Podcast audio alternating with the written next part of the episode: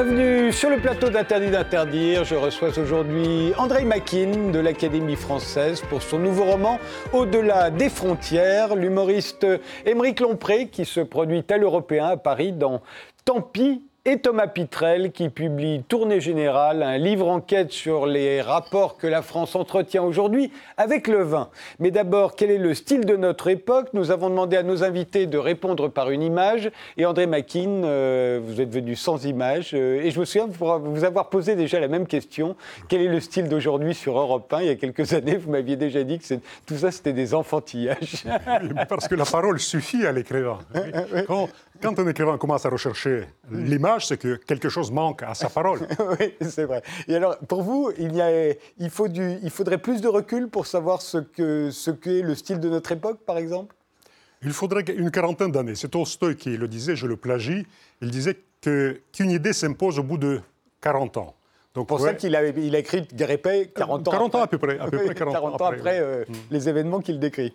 Et euh, pourtant, c'est drôle parce qu'en même temps, un, artiste et un grand artiste euh, est le reflet de son époque. Il en, il en capte la substantifique moelle quasiment. Oui, mais il en retire l'universalité. Parce que ce que décrit Tolstoï, son Napoléon, ça pourrait être un grand chef d'armée de toutes les époques. César, César aurait pu être déjà cela. Oui, ce sera toujours vrai, ce que vous a dit Tolstoï. Ça ne vieillit pas. Ça échappe aux époques. Voilà. Émeric Lompré, oui. n'avez pas eu ces pudeurs. Non, moi j'ai ramené une image, ouais. vous, avez, écrire, du coup. vous avez choisi cette image-là. Ça, c'est le style de, de, notre époque. Ouais, c'est pas très, euh, très optimiste comme style, mais. Euh, c'est quoi? C'est les gens qui jugent d'autres personnes avec des gens qui regardent derrière. Et euh... Mais je regarde pas la télé, alors c'est une émission pas Ah oui, c'est une émission qui s'appelle, je crois que c'est Incroyable Talent ou Nouvelle Star. Ouais. Et en fait, donc tu as des artistes qui viennent euh, au fur et à mesure se présenter devant eux. Et eux, à, l'aide de, croix très, euh, très sympa, très, très sympa, vraiment sympa à voir, quoi. Ils disent si c'est bien ou si c'est pas bien. Et je trouve assez, assez représentatif de notre société d'aujourd'hui, où en même pas cinq minutes, on, soit on te fait une star, soit tu deviens une une merde. ça existait aussi pour les humoristes, euh, Monsieur Fraise. Euh, ouais, on ne demande qu'à rire. Et, vous n'êtes pas passé par là Si, je l'ai fait aussi, ouais, Vous l'avez fait, donc vous, vous êtes retrouvé de ce côté-là à être jugé Ouais, alors après, bon, j'ai envie de dire que c'était pas pareil, mais euh, c'était pareil, ouais, carrément. Peut-être pour ça que je suis bien placé pour en parler, et puis pour trouver ça assez, assez triste. Thomas Pitrel votre, votre image à vous, euh, c'est un bar, hein. on va parler de vin, on va parler de bar tout à l'heure euh, avec votre livre. C'était quand ça? Alors ça c'était en juillet 2018, euh, juste après la, finale de la Coupe du Monde remportée par la France. Et, surtout c'était au, au Carillon, donc un, des bars touchés par les attentats du, du 13 novembre. J'ai choisi cette photo, alors aussi parce que parce qu'on en parle euh, parce qu'on en parle dans le livre euh, d'une manière un peu euh, symbolique parce que c'est ce bar qui est touché par par les attentats, c'est le moment où la France est frappée très durement et c'est aussi l'endroit où des gens vont voir la finale de, de, de la Coupe du Monde. C'est deux moments où la France était très unie. de deux manières différentes, dans la tragédie et dans la joie, et ça me paraissait être assez, assez symbolique voilà, de, de, de, ces deux moments où la France euh, était, euh, était réunie, ce qui, ce qui, ce qui arrive, pas, pas, tous les jours. Et plus optimiste, au fond. Oui, oui, oui, bah, oui c'était mieux de, de, mettre une C'est le même bar C'est le même bar C'est le même bar, oui. C'est le même ah bar qui a été reconstruit par la suite, qui a réouvert. Et, et donc, euh, évidemment, il y avait énormément de, de photographes qui étaient présents le jour de la, de la finale de la Coupe du Monde, puisqu'il a diffusé dans le bar et que c'était un symbole de, de résilience. Voilà. Eh bien, commençons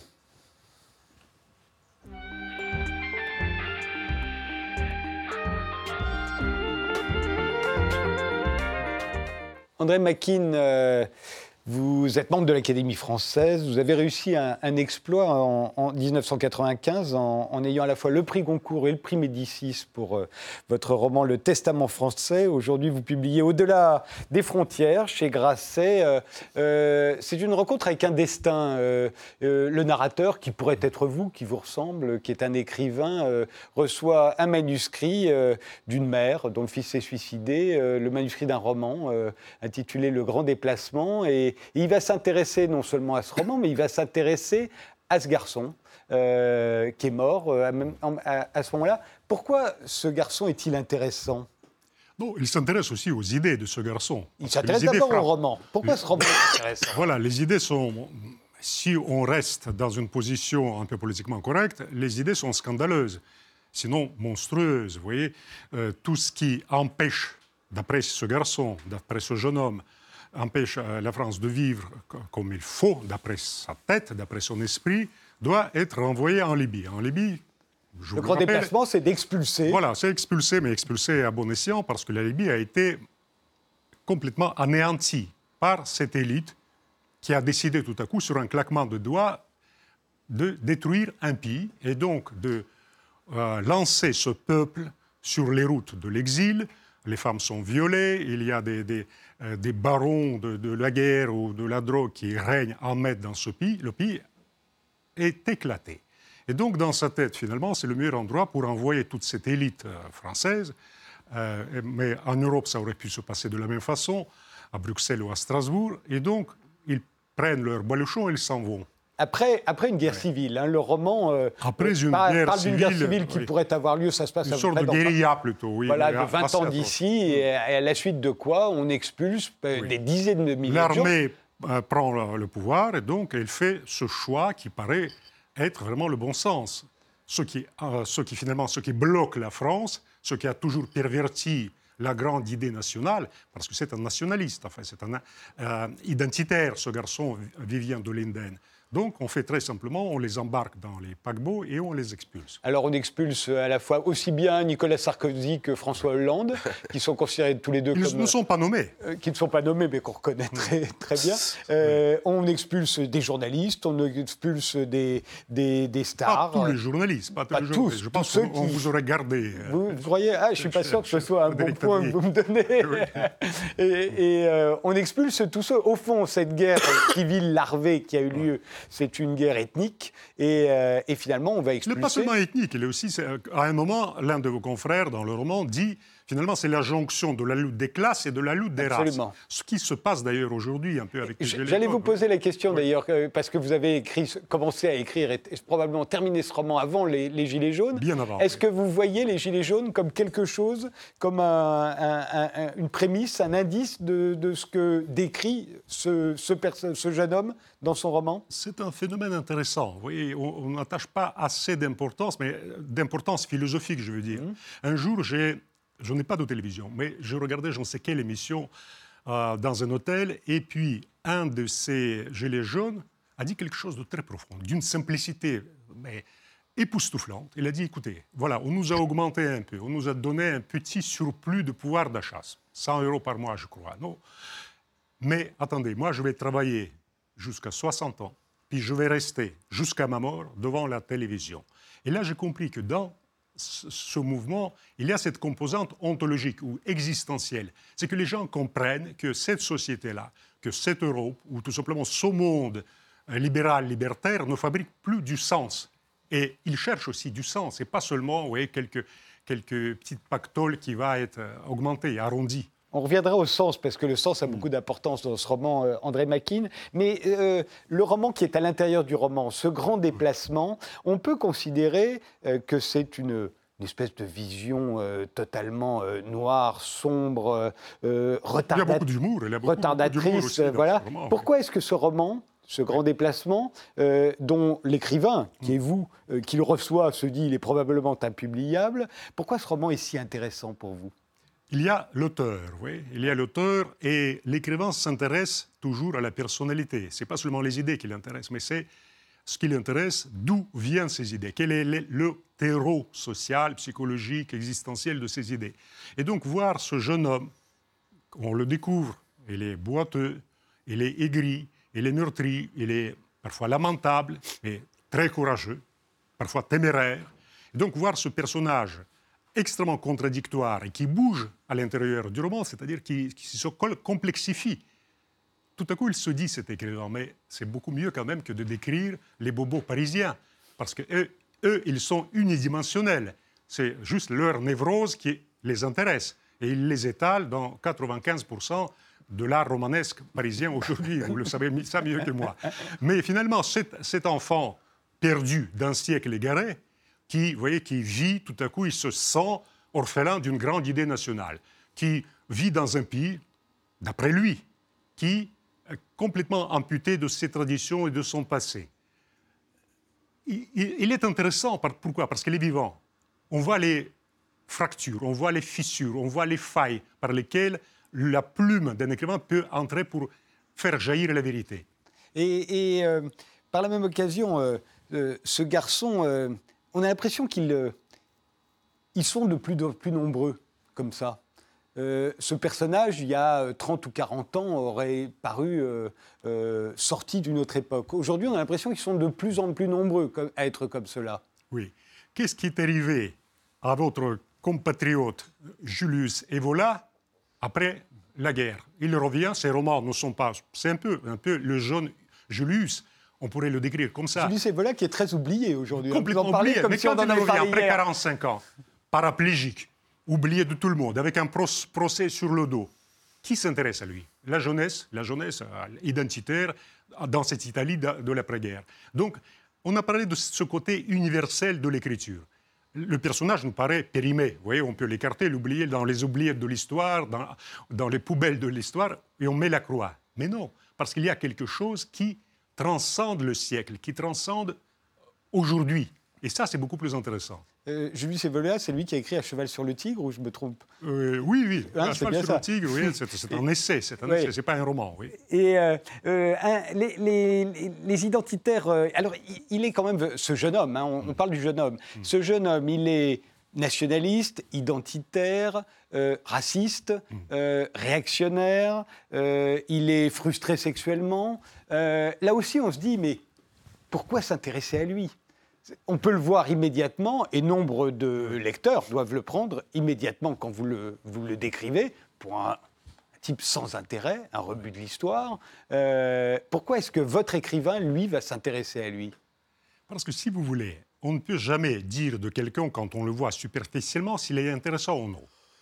Je vous, aurais présenté, par exemple, à Vienne, au début du siècle, dans les années 20, un paumé, un peintre paumé, sans aucun avenir, avec des malformations génitales, avec des poumons euh, euh, brûlés par les gaz euh, parce qu'il était au combat. Vous m'auriez dit, mais c'est un paumé, c'est un pauvre type.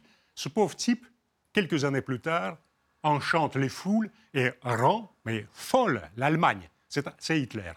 Comment se passe finalement, comment le processus de cet enrichissement effrayant se passe d'un paumé que Hitler était, c'était vraiment un laissé pour compte, oui, qui vivait dans des, bouges, oui, et tout à coup, il, est devenu il a failli devenir maître du monde. Quelle est cette alchimie qui rend la psychologie de cet homme complètement détraquée, une psychologie détraquée Je l'appelle, d'ailleurs, je cite le, euh, le terme viscoïde, c'est comme ça qu'on les, les définissait, la psychologie de, de- de ce temps-là, les définissait, c'est-à-dire un détraqué psychologiquement, comme Himmler ou Goebbels, par exemple. Ou Comme- Staline, puisque vous Staline, décrivez aussi Staline, de la même manière. Donc, la première naissance, la naissance biologique de ces hommes est déplorable. Vous voyez, Staline, c'est 1m66, avec un bras qui, qui ne bougeait pas, avec euh, les petites véroles plein, plein la, face, euh, qui parlait très mal, qui s'exprimait avec un grand accent en russe. Et tout à coup, ça devient un demi-dieu, sinon un dieu pour les Russes. Pourquoi? Parce qu'il y a cette seconde naissance, cette deuxième naissance plutôt, cette, euh, naissance socio-psychologique. La société vous formate. Et la question, c'est de ne pas rester à cette deuxième naissance, mais c'est d'aller au-delà, au-delà des frontières. On, on- on reparlera de la, de la troisième naissance que vous préconisez par la même occasion. Euh, c'est vrai que ce, ce jeune homme est plus intéressant et son livre est plus intéressant qu'on ne pourrait le croire au début, puisqu'au début il décrit cette, euh, cette euh, guerre civile larvée, euh, puis ce, ce- ce- ce moment, ce grand déplacement, au moment où on expulse les vaincus finalement. Euh, mais après, il se pose la question, mais au fond, une fois que la France serait libérée de tout ce qu'il voit comme, euh, comme plaie dans notre pays, à la fois les immigrés qui ne veulent pas s'intégrer et tous ces bobos ou ces, euh, ces libéraux les libertaires, oligarques, les capitalistes prédateurs. les enfin, capitalistes les prédateurs, tous racistes larges quand même. tous ceux les qu'il expulser. déteste et qu'il euh, et et expulse euh, de notre pays, il se pose la question comment serait la France à ce moment-là? Et sa réponse est plus intéressante qu'on ne pourrait l'imaginer. Oui, parce que si on reformate cette deuxième naissance, c'est-à-dire notre cadre social ou sociologique, ça ne nous mène pas à grand-chose. On peut réformer, on peut entreprendre quelques réformes. Mais la question de ce gilet jaune, qu'est-ce que je fais à 67 ans devant l'écran de mon téléviseur avec une petite augmentation de mon pouvoir d'achat? D'ailleurs, le pouvoir d'achat, c'est pouvoir acheter des choses, donc il faut les produire, donc il faut les polluer. On est toujours dans le même cercle vicieux, toujours, ce qu'il faut comprendre. Et donc, la question existentielle, est-ce qu'on peut sortir de cette deuxième naissance? On peut bien sûr reconstruire une France plus traditionnelle, comme Viviane de Linden voudrait le faire. Très bien, tout le monde va à l'église, tout le monde prie, tout le monde fait sa première communion, euh, c'est presque obligatoire, voyez-vous. Mmh. Euh, mais déjà, il regarde le, couple. Gabriel Osmond, son maître à penser. Il dit, mais attendez, vous me promettez le bonheur, cher Linden. Mais regardez ces familles traditionnelles. Un mari aigri par une vie sexuelle lamentable, sa femme avec son, petit tailleur, les enfants avec leur crise d'adolescence, la paperasserie administrative, les impôts, ainsi de suite, et en plus le retour du religieux. Et vous me parlez du bonheur, London. Est-ce que c'est vraiment heureux? Mais au fond, est-ce qu'il comprend à ce moment-là, ce jeune homme, hmm. que les immigrés qui le, détestent euh, ne sont pour rien dans euh, la médiocrité qu'il reproche à, ce pays? Il commence à le comprendre. Parce qu'il réécrit la fin de ce roman quelques pages. Vous savez, quand il a fait un séjour en Libye, parce qu'il va en Libye, il voit un tableau qui s'appelle la Qibla. La Qibla, c'est-à-dire c'est la direction de la Mecque la direction de la Mecque. Il y a un vieillard qui prie, donc un musulman. Donc pour lui, c'est un ennemi. Et tout à coup, il comprend l'extraordinaire beauté de cet instant. Ce n'est pas la religion, il ne s'agit plus de la religion, ni de, de la religion politique. Il s'agit juste de la sérénité de celui qui prie, quel que soit ce Dieu, et même sans penser à Dieu, cet instant que la prière suspend, cet instant suspendu qui est un une dimension nouvelle pour lui. Il le comprend à la fin, mais il le comprend aussi grâce à sa mère, Gaïa de Linden, qui est à l'opposé, n'est-ce pas, qui est à l'opposé. C'est une sorte d'égérie du politiquement correct. Oui, elle a été humanitaire. Elle a... il a essayé de, vivre tous les destins valorisés par le politiquement correct, par la pensée dominante, c'est-à-dire euh, l'engagement euh, sociétal, euh, l'activisme humanitaire et bien sûr, euh, une posture très pro-immigrationniste. Vous dites, ils ne sont pas coupables. Mais bien sûr, ils ne sont pas coupables pour une raison très simple, c'est qu'on les attire. Ce qu'il a fait, il a dit, dès que le mouvement des migrants marquait un coup d'arrêt, j'étais inquiet, parce que c'était sa foi, c'était sa croyance. Vous voyez, comme si à un croyant, tout à coup, on interdisait d'aller à l'église. Il s'est fabriqué, comme tous les gens de gauche d'ailleurs, il se fabrique une nouvelle croyance. Ils bannissent euh, le Christ, mais Finalement, voyez-vous, il y a toujours ce projet messianique. C'était les prolétaires, maintenant c'est les immigrés. Il faut un peuple messianique. Il se fiche d'ailleurs complètement du destin de chacun, parce que pour elle, ce n'était plus du tout un être, un, immigré ou un migrant réel. C'était une formule, c'était une euh, marchandise idéologique. C'est tout. Vous avez cité euh, Gabriel Osmond, qui est un, qui est un des personnages de ce roman, mais qui est aussi un pseudonyme que vous avez utilisé après votre, votre, votre, prix Goncourt. Vous êtes créé un double. Euh, euh, personne ne savait que c'était vous, André Makin, qui vous mm. cachiez derrière l'identité de Gabriel Osmond, qui a publié plusieurs livres.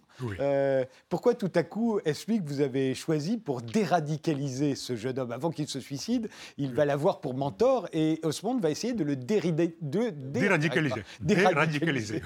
pourquoi est-ce que je oui, mais dire Pour vous faire plaisir, cher TDI, je dirais, ben, je l'ai choisi parce que c'est un Italien. Je vais, je vais, dire, je vais m'expliquer. Euh, c'est une civilisation qui a une si longue sédimentation, l'Italie, que ça ne, ça ne, le rend pas, plus intelligent, les Italiens, bien, qu'on sache maintenant que le quotient intellectuel des Italiens est plus élevé en ah Europe. On l'a découvert. Ah oui, mais je ne vous complimente pas. je n'ai pas pris pour moi personnellement. mais, donc, il y a cette longue euh, sédimentation gréco-romaine qui les rend plus observateurs, plus détachés de l'immédiateté des choses. Justement, nous avons parlé de l'universalité. Ils sont un peu dans la position de Tolstoï, 40 ans de distance, sauf que ce n'est pas 40 ans, c'est 4, 4, millénaires ou c'est 4, siècles. Vous voyez, et euh, c'est Burke, je pense, qui, disait une chose extraordinaire pour être, il faut avoir été. Il faut avoir été. Et donc les Italiens ont été beaucoup de choses, n'est-ce pas, dans l'histoire. Et Osmond, il a ce, ce regard détaché. D'abord, c'est aussi un immigré comme vous et moi, n'est-ce pas? Il est venu d'un pays différent, ses parents sont installés, euh, moi encore plus récemment, c'était moi-même, c'était même pas mes parents, se sont installés en France. Et donc il a cette double culture, ce qui lui permet de voir entre les étiquettes qu'on colle sur notre front, un, Français de souche, un immigré, etc., voir l'homme dans toute sa splendeur, dans toute sa déchéance aussi. Il y a la question de la véritable identité qui se pose dans ce, roman. Euh, vous y faisiez allusion puisque vous parliez de notre première naissance, qui est notre naissance biologique, de notre deuxième naissance, qui est notre naissance sociale. Hmm. Euh, est-ce qu'il y aurait une troisième naissance euh, Osmond a publié, sous le nom d'Osmond, vous avez publié L'alternaissance. C'est un roman qui fait 500 pages. On n'aura jamais le temps. Il faudra faire un échange beaucoup plus long là-dessus. Euh, qui d'ailleurs est épuisé. Il est très difficile de, trouver ce livre aujourd'hui, mais presque tant mieux, il devient un livre secret. Voilà. Ça, ne me déplaît il y est beaucoup fait allusion d'une certaine manière. Voilà, ça ne me déplaît pas. Mais si vous voulez, je ne pourrais pas vous l'expliquer, mais faites cette expérience très simple. Essayez de vous poser une question très simple. Est-ce que ma première naissance biologique, oui, mon corps périssable, euh, je ne parle pas des jeunes, ils se croient, croient encore éternels, mais nous, nous commençons à le sentir que l'éternité n'est pas de ce monde. Est-ce que ce corps m'épuise complètement, épuise complètement mon identité. Vous dites non, il y a quand même ma stature sociale, mon statut social. Ma deuxième naissance. Ma deuxième naissance. Mais c'est du vent, cher Frédéric. C'est du vent, n'est-ce pas? C'est quelque chose de tellement, tellement euh, périssable. Regardez, je ne sais pas, Carlos Ghosn, pour ne pas le nommer, le sommet et puis une chute terrible, terrible. Donc, quand quelqu'un s'accroche, et la société nous oblige à nous accrocher à cette deuxième naissance, ils disent non, il n'y a rien d'autre.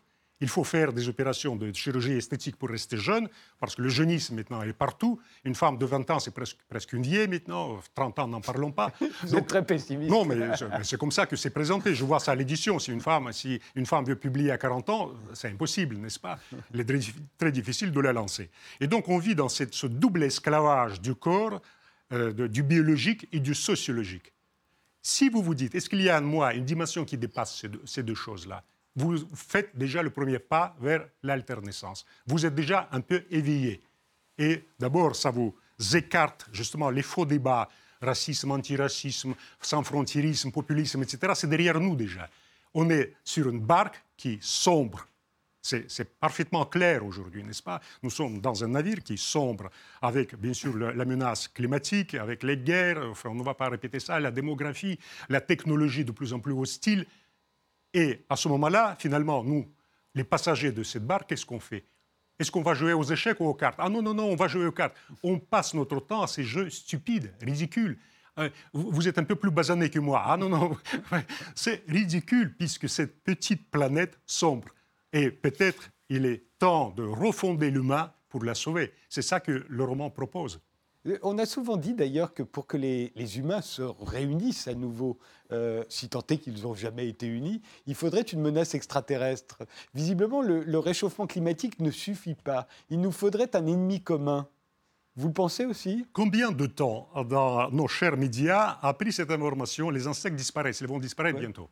Vous savez que l'humanité disparaîtra quatre ans après la disparition des abeilles. Pas, pas de pollinisation, pas de végétaux, pas de fruits, rien. Donc, mais peut-être une ligne. Ça est passé très très vite. La fonte de l'Antarctique et de l'Arctique, la même chose. Peut-être on en a parlé une demi, demi minute.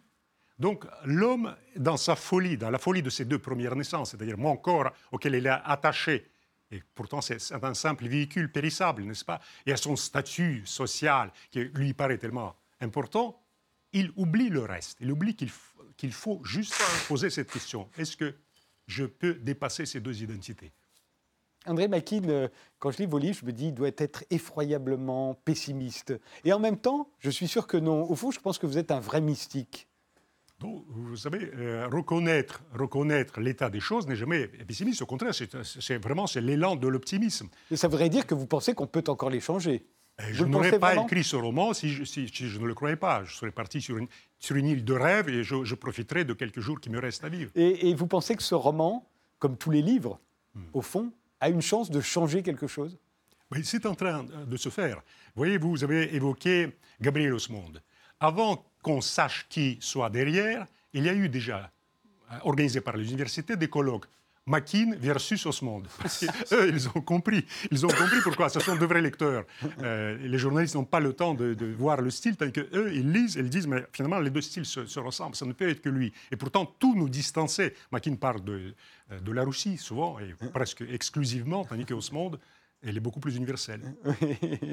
et, comment trouvez-vous le style? Parce que c'est encore un troisième style, c'est celui de Vivian Linden, puisqu'on en lit, on lit des extraits de son roman, Le Grand Déplacement, dans, votre roman. C'est un style efficace, c'est un style efficace, mais c'est un style très cursif, parce qu'il faut ramasser le roman de 100 pages en quelques pages. Oui, on n'en a que les extraits. On n'a hein. que les extraits, mais les extraits très ramassés, oui.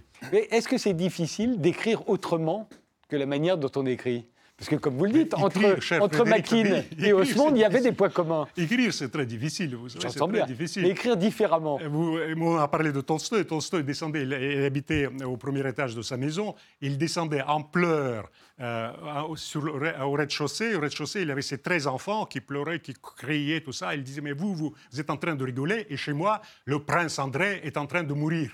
Donc, voyez-vous, parfois, on est dans, dans ce décalage-là. On écrit quelque chose de très grave et de, prophétique, ce que je crois, et finalement, on se retrouve en face d'un écrivain qui a lu la quatrième, l'écrivain critique qui a lu la, la, quatrième de couverture, qui vous pose des questions en disant, est-ce que vous êtes raciste ou antisémite? Ce qui est quand même réducteur. Hein.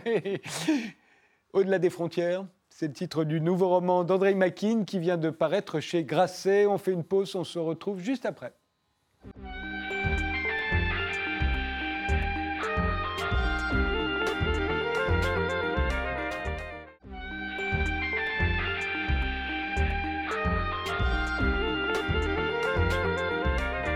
Mes invités sont aujourd'hui André Makin pour son roman Au-delà des frontières, Thomas Pitrel qui publie Tournée générale, un livre enquête sur les rapports que notre pays entretient avec le vin, et l'humoriste Émeric Lompé qui se, Lompré, qui se produit à l'Européen à Paris dans Tant pis. Euh, euh, je vous propose de regarder d'ailleurs, euh, on voit les extraits de votre première à l'Européen sur Internet, et alors c'est très intéressant parce qu'on voit Blanche Gardin, on voit Barré. Monsieur Fraise. Et on voit Monsieur Fraise qui était assis à votre place. mais c'est quand même une drôle de manière de s'y prendre. Je voudrais qu'on regarde. Blanche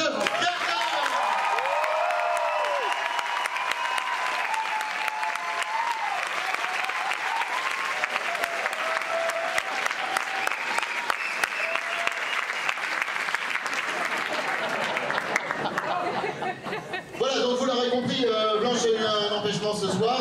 Euh, ce sera donc euh, Pierre-Emmanuel Barré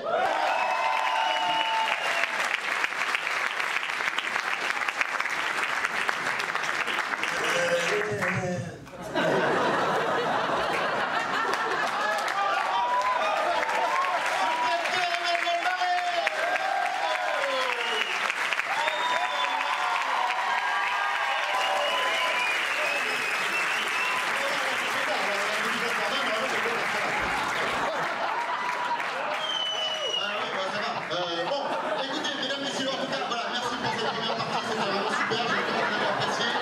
Euh, maintenant, il est temps euh, l'artiste que, vous attendez, celui que vous êtes venu voir ce soir. Mesdames, messieurs, je vous demande un tonnerre d'applaudissements pour sa première ici à l'Européen, Émeric Lompré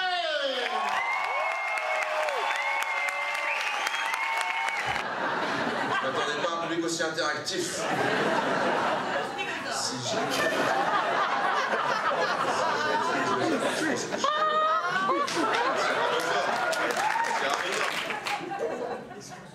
Oh putain, euh, Eric.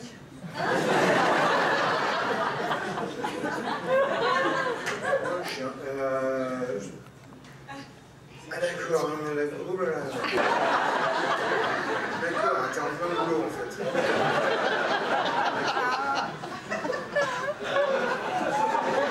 Euh, Je suis euh, hyper embarrassé parce que je me rends compte, là vraiment, je suis en train de me rendre compte que je me suis complètement mais, trompé de jour. On n'est pas euh, jeudi, mais on n'est pas vendredi. Bon, on n'est pas sûrement pas samedi non plus. Bon, bah voilà, je me suis trompé de jour. Alors là, vraiment, désolé.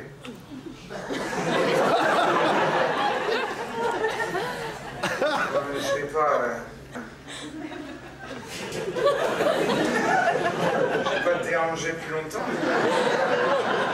Parce que ça ferait perdre du temps. Ah là là là, quelle histoire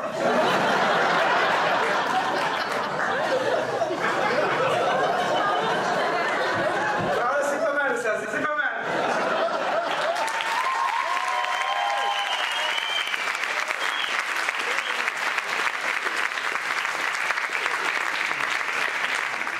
Ce que je trouve intéressant avec euh, cet extrait qu'on vous voit Ouais. sur Internet, euh, c'est que, euh, comme vous l'avez remarqué, on ne vous y entend pas. Non.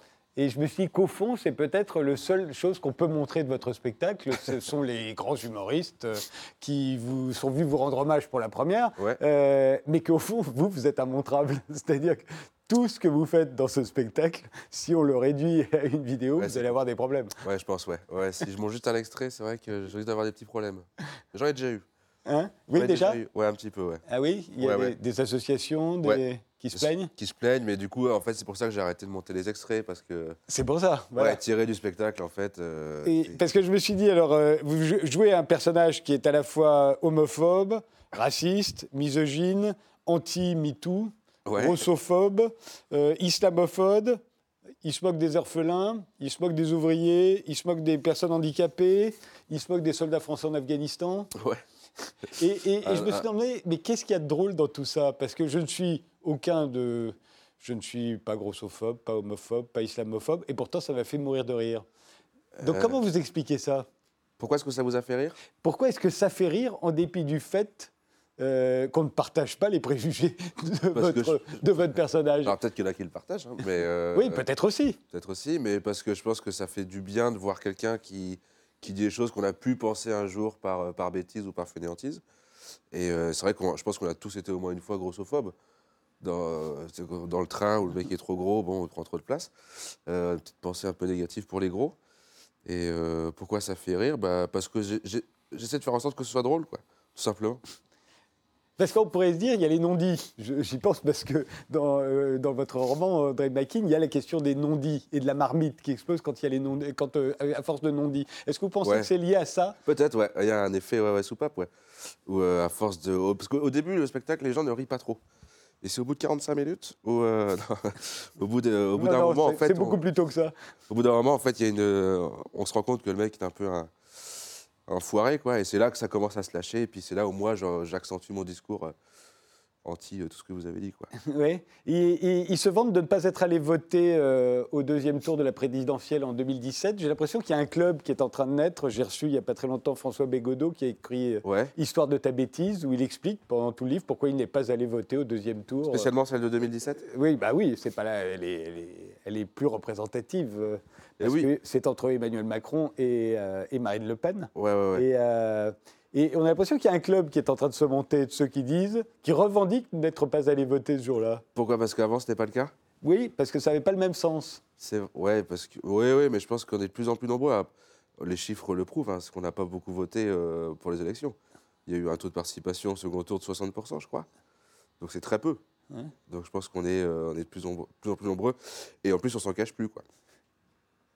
Euh, la ludiclasse, vous y croyez, vous?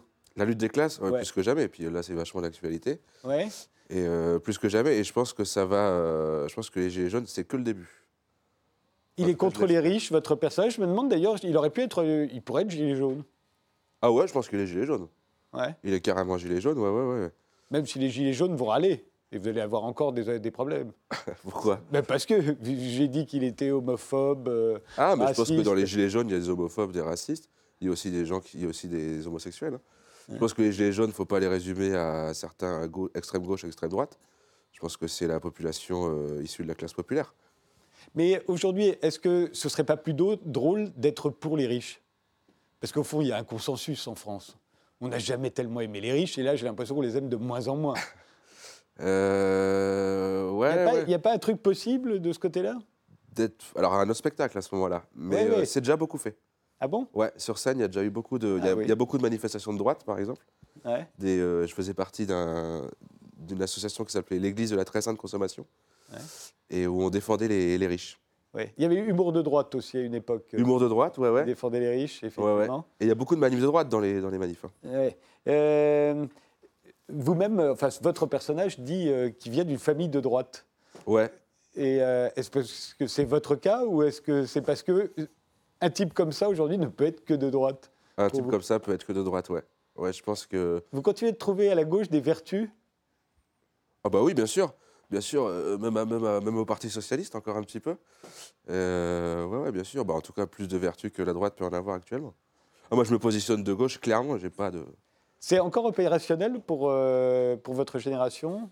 La gauche, la droite? Opérationnel, c'est-à-dire? Bah, Ça a encore un sens. De moins en moins, je pense. De moins en moins. Avec, euh, surtout avec Macron, là, qui a brouillé les, brouillé les pistes. Et, euh, mais je pense que pour ceux qui, sont, qui ont encore un peu d'éducation populaire et d'éducation politique, je pense que c'est encore un sens. Ouais. On voit souvent pendant le spectacle euh, votre tatouage là Ouais. sur le bras. Ça représente quoi cette ligne? En fait, j'avais marqué I love Kev Adams. Et euh, j'ai vu le spectacle. ouais. les, les gens euh, dans le public s'expriment de plus en plus. Ouais. Quand je vous ai vu, euh, il y a une jeune fille qui vous a parlé tout de suite. Ouais. Vous lui avez répondu plus ou moins de se taire. Elle a continué. Et- on, on sent que maintenant le, le public ne vous lâche pas. Quoi. Quand, il, il- quand il, a- il arrive à vous alpaguer, il ne vous lâchera plus. Ouais, parce que je pense que c'est assez symptomatique d'une société de l'individu aussi, où euh, chacun peut s'exprimer, chacun peut donner son opinion. Il y a une égalité entre celui qui est sur scène et celui qui est dans le Je public. pense de plus en plus, ouais, ouais. Et euh, je pense que mon personnage et mon spectacle amènent aussi à, à la discussion et au débat, euh, même pendant le show, quoi. Est-ce que ça n'est pas aussi euh, du fait que depuis quelques années, par démagogie, souvent, les, les humoristes ont voulu faire interagir le public? Donc ils lui posent Par des questions. ouais. Oui, souvent par démagogie. Parce que comme on a affaire à des gens qui sont sur les réseaux sociaux, qui ont l'habitude Eh oui. de prendre la parole, il faut leur dire d'une certaine manière qu'il y a une égalité entre celui qui est sur scène et celui qui a payé sa place. Mais euh, donc on leur pose des questions, on les sollicite pour, des, pour tout et n'importe quoi, et au fond ils se vengent maintenant. Ouais, c'est ça. Ils veulent vous piquer la vedette. Ouais, du coup, moi, je, je récupère tous les spectateurs des, des- des mauvais stand-up qui viennent me voir, super. Et euh, c'est vrai, c'est vrai qu'il y a une tendance à ça, mais moi, très vite, en fait, les gens se taisent pendant le spectacle, puisqu'on voit que le personnage commence à devenir un peu dingue, et que très vite, je pense que j'ai déjà fait sortir des gens de la salle. Ouais. Donc, ouais, ouais, Monsieur ouais. Fraise aussi faisait ça. Monsieur Fraise, ouais, ouais. Bah, Monsieur Fraise, pareil, on a envie d'interagir, et au bout d'un moment, on laisse, on laisse le. Parce que faut- je pense qu'il faut une certaine magie aussi qui, qui s'opère dans le, dans le théâtre. quoi. On, on les a vus, on a vu Monsieur Fraise dans votre, le, le jour de votre première, on a vu Blanche Gardin, Pierre-Emmanuel Barré, vous avez fait leur première partie. Qu'est-ce qu'il y a de commun euh, entre vous? Monsieur Fraise, il est un peu à part, mais euh, avec, euh, avec Blanche Gardin et Pierre-Emmanuel Barré, je sens qu'il y a quelque chose de commun. Euh, je dirais euh, l'authenticité, quoi. On est pareil sur scène que dans la vie. Ah oui? Enfin, on, a- on défend les mêmes. Vous voulez dire que les autres sont des menteurs? Ah, je, je pense qu'il y en a qui défendent des messages et qui disent pas bonjour à leurs voisins après. Et je pense que le point commun, ce serait ça entre blancs. Donc ça veut dire que vous êtes grossophobe, homophobe Non. euh, Non, je dis bonjour aux grosses, par contre. non, non, je suis pas grossophobe, non, non. Mais si le gros est con. J'ai l'impression que tous les trois, vous luttez contre une, euh, une hypocrisie, qui est la nôtre, qui est assez partagée. Ouais, lié au métier? Non, pas seulement, euh, en général. J'ai l'impression que vous nous voyez, nous, le public, la France, la population française, comme des gros hypocrites. Ah ouais euh, Blanche Gardien, en permanence, revient là-dessus. C'est ce qui a fait son succès, d'ailleurs, ces dernières années. On a vu à quel point elle, elle Ouais, mettait les le- pieds dans l'hypocrisie générale. Mais Corporatiste parfois, mais pas seulement. Pas seulement, ouais. mais c'est pour ça que ça fait marrer aussi. Et je pense que ce qui fait aussi la qualité de ces artistes, c'est qu'ils disent pas vous, mais on. Ouais. Ils disent on fait ça, on fait ça. Alors que peut-être certains disent vous faites ça, et là, c'est là pour moi que la différence est intéressante. Ça s'appelle Tant pis. Pourquoi ça s'appelle Tant pis? On ne savait pas comment appeler le spectacle. Vous saviez que vous alliez vous fâcher avec plein de gens. De toute façon, c'était Et en fait, on a pris les, euh, les phrases des gens qui sortaient de la salle, et celle qui ressort le plus, c'est tant pis. Donc c'était soit ça, soit où sont les toilettes. On a choisi euh, tant pis. Donc c'est Tant pis. Et euh, vous le jouez à l'Européen jusqu'à la 30 fin du- avril. Jusqu'au 30 avril, mais vous n'êtes pas tout le temps à l'Européen. De temps en temps, vous partez en province. Vous Je allez pars en province, ouais. euh, trahissez Paris Éduquer les gueux, ouais. la province. Ouais.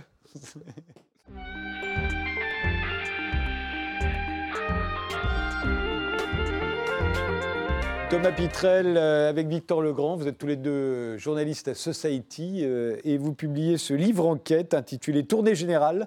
C'est sur les rapports que notre pays entretient avec le vin, mais avec- rapport avec, Avec, avec l'alcool en général. avec l'alcool en général, mais quand même avec le vin euh, en particulier. Euh, et euh, on a l'impression que ça a changé ces rapports. Ça a même beaucoup changé ces dernières, dernières années.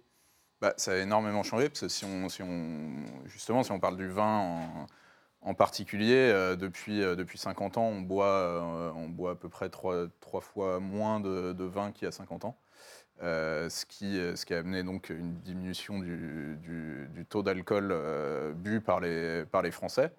Et, tout l'objet du livre, justement, est d'essayer de comprendre pourquoi, pourquoi cette, cette, cette baisse de consommation et aussi ce que, ça, dit sur la société française. En fait, l'idée n'est pas seulement de, parler de vin ou d'alcool dans ce, livre, mais d'essayer de, raconter un peu les évolutions de la société française qui est en pleine transformation euh, depuis quelques dizaines d'années. Ça continue pourtant d'a- d'apparaître comme euh, une forme de spécialité française. Euh, Vous le dites, quand on est ambassadeur euh, de France, le premier souci qu'on a, c'est de se constituer une bonne cave, parce que les réceptions françaises à l'étranger, à l'ambassade, sont réputées parce qu'il y a de l'alcool, parce qu'il y a du vin, parce qu'il y a du très bon vin. Euh, donc ça reste quand même un- quelque chose qui, qui nous appartient, qui nous définit presque. Ça, ça- fait, ça fait Dans partie les- de l'image de la France, en fait. C'est aussi... euh, Les dîners officiels, euh, quand on reçoit des chefs d'État, euh, il y a du vin à table. Bah, Il y, a- pas longtemps, le, le- le- le repas gastronomique à la française est, est rentré au patrimoine euh, De l'UNESCO. Dans ce repas gastronomique, il y a le vin, il y a le digestif, euh, il y a l'apéritif.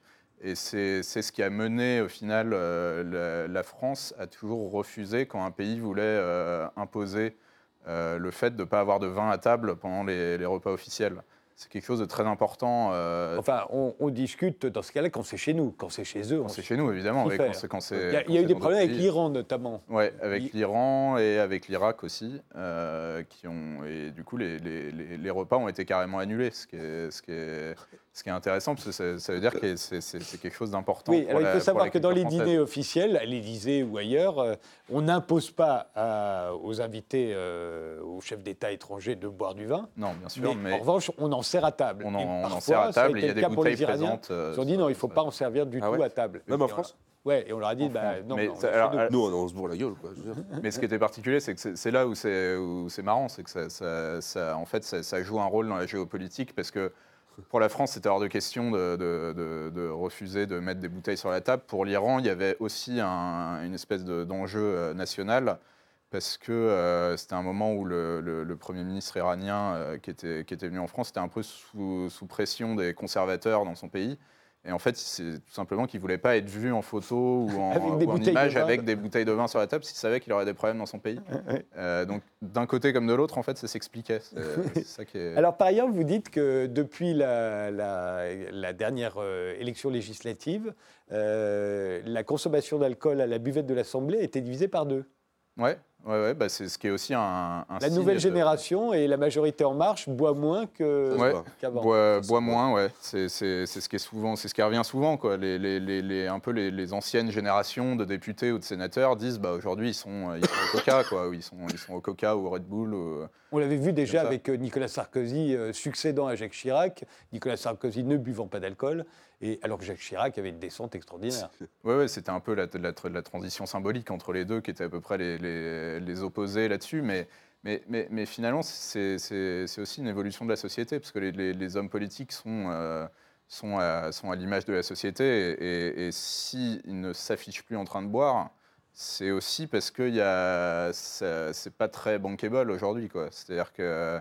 À l'époque de Jacques Chirac, je pense que boire, euh, une bière, euh, dire qu'on boit de la Corona, etc., ça passait pour quelque chose de sympathique. Si aujourd'hui euh, un, un président ou un député est vu en train de, de boire euh, au bistrot avec euh, quelqu'un, ça, ça passe pour quelque chose de pas Le très président sérieux. de la République, Emmanuel Macron, a quand même dit qu'il buvait du vin à table, Oui, à tous les repas, je crois, a-t-il dit. ouais, il- à un moment où justement on était, y, y compris Ah. à, à l'intérieur de son gouvernement d'ailleurs, on voulait un peu criminaliser le vin. Bon, pas criminalisé quand même, parce que ce serait. Enfin, on ce disait le peu vin c'est un mais- alcool comme les autres, ce qui Oui. en France est très mal porté. Si vous dites que le vin est un alcool mais- comme les autres, on, ah oui, Ce on, est les mal, ce qui Français est mal vu, sauf pas. que c'est la ministre de la Santé qui l'a dit, et, Oui. et du point de vue de la santé, le vin est un alcool comme un autre. Oui. C'est pas vrai, on C'est- peut pas laisser dire ça. Mais, par Mais contre, c'est à peu près ce que tout le monde a répondu, on ne peut pas laisser dire ça.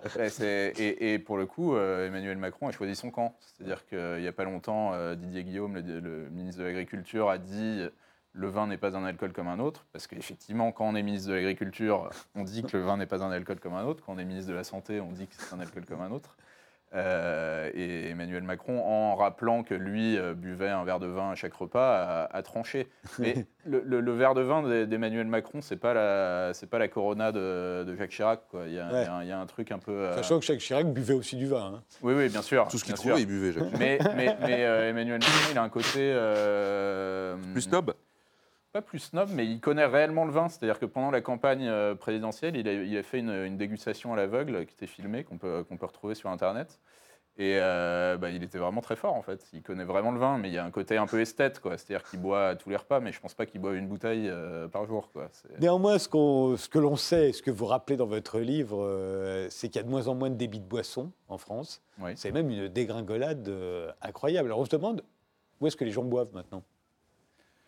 Bah, les gens boivent chez eux. euh, et les gens boivent toujours dans des débits de boissons, mais en fait, ce qui est- c'est- il y a le, le- le chapitre qu'on écrit là-dessus met plus l'accent sur le fait qu'il y a de moins en moins de débits de boissons dans certains endroits. C'est-à-dire que dans les villes, dans les grandes villes, il y en a toujours. Quand- si on va à Paris, euh, Oh, Il y en a quand même moins qu'avant. Même à il y en a moins qu'avant, mais c'est pas très compliqué quand même de trouver un bar. A priori, on va pas marcher très Non. longtemps avant d'en trouver un. Donc ça existe encore, même s'il y en a moins qu'avant, mais, il y, en a de moins en moins dans les, petites villes françaises. Et c'est quelque chose, euh, c'est intéressant avec le, mouvement des Gilets jaunes, c'est que ça vient aussi de, ça. Euh, c'est qu'avec la, avec le- le- l'arrivée de la grande distribution, il y a eu des, donc des grands euh, centres commerciaux qui sont créés à la périphérie, dans des endroits où il n'y avait, avait pas de logement, où les gens sont allés pour faire leurs courses, ce qui a d'une certaine manière vidé les centres-villes ou les centres-bourgs, euh, donc des, petites villes, des petits villages, de moins en moins de, de commerce. Et ce que racontent euh, pas mal de maires de, villes comme ça euh, dans le livre, c'est que bah, finalement le dernier commerce qui restait, c'était souvent le, bar. Quoi. Et parce que c'était l'endroit où les gens pouvaient se retrouver. Mais sauf qu'au bout d'un moment, bah, quand il n'y a plus que le bar et qu'il n'y a plus la boucherie à côté, la boulangerie, bah, le bar aussi finit par fermer parce que, parce que les gens ont moins de raisons qu'avant d'y aller. Il y a aussi euh, le fait que le temps qu'on passe dans les transports euh, pour aller de son travail à chez soi a augmenté. Donc on a moins de temps pour aller au bistrot après, euh, après avoir travaillé. Euh, Il y a la télé, évidemment, il y a les réseaux sociaux. Et au fond, maintenant, on va au supermarché et on boit chez soi. Oui, oui, il y, a une- il y a une- il y a une- il y a une concurrence, en fait, euh, tout simplement, de, de- de- de- de pas mal de loisirs à côté, et qui, qui- qui font aussi... Mais, mais après, le, le- le fait est qu'on boit moins, ce qui a aussi... euh, ce qui- moins. ce qui a aussi eu un impact sur, le, sur, sur les bars, certainement. Mais, euh, Quoique, parce que dans les bars, au fond, c'était plus cher. Euh, donc on buvait moins que, que l'alcool qu'on boit chez soi. Et Ouais. puis il y avait le barman qui, à un moment, vous disait stop. Euh, quand on est chez soi, il n'y a personne. Ou alors on est avec des copains et tout le monde est ivre, de toute façon. Il y a- a- a- quelqu'un qui dit ça ouais, dans, le, dans, dans le livre, il dit quelque chose d'intéressant, c'est que sur le, notamment la consommation d'alcool des jeunes, euh, en fait, il dit longtemps le bar a été un peu euh, diabolisé parce que c'était l'endroit où les jeunes allaient boire, etc. Euh, lui euh, dit que du coup, depuis qu'il y, y a moins de bars, bah, en fait, comme on boit chez soi, bah, On est lieu- plus surveillé, au fond. au lieu de boire euh, trois pintes et puis de plus avoir de, de plus avoir d'argent, bah, on boit une bouteille de vodka. Quoi. Il n'y a pas vraiment de, il y a, y y plus cette limite et il n'y a plus effectivement le regard, le regard des autres et le regard du, du- du barman. On fait plus les vendanges à la main. On, le fait encore sur, certains, euh, sur certaines appellations, dans certains terroirs, parce que c'est obligatoire. Par exemple, en Champagne, euh, on est obligé de, faire les, vendanges à la main parce que, euh, parce que le, raisin doit arriver entier en fait, au, pressoir. C'est dans, la charte de l'appellation du, Champagne, mais dans à peu près toutes les régions où on n'est pas obligé de, de faire ça. Les vendanges se sont énormément mécanisées, ce qui fait que ce, ce moment, qui était quand même un moment où toute la France faisait la même chose au même moment et se, se retrouvait, a, un peu disparu.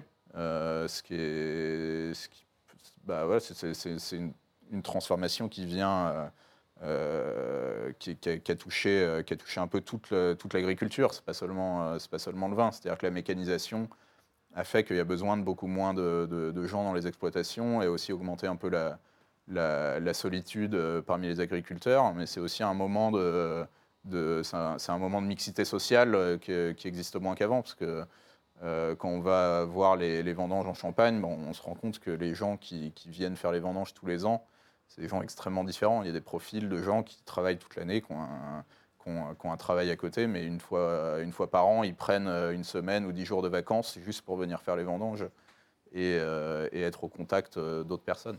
Le développement de la bière, notamment dans les jeunes générations, Ouais, il y a, il y a un- ça y a change quoi? Ça change quoi? Je pense que ça dit quelque chose sur, euh, les, changements d'habitude de consommation euh, des, des gens. C'est pas seulement chez les jeunes. Alors après, il y a une espèce de tendance, euh, c'est la, tendance de la bière artisanale qui a fait un peu repartir la, bière.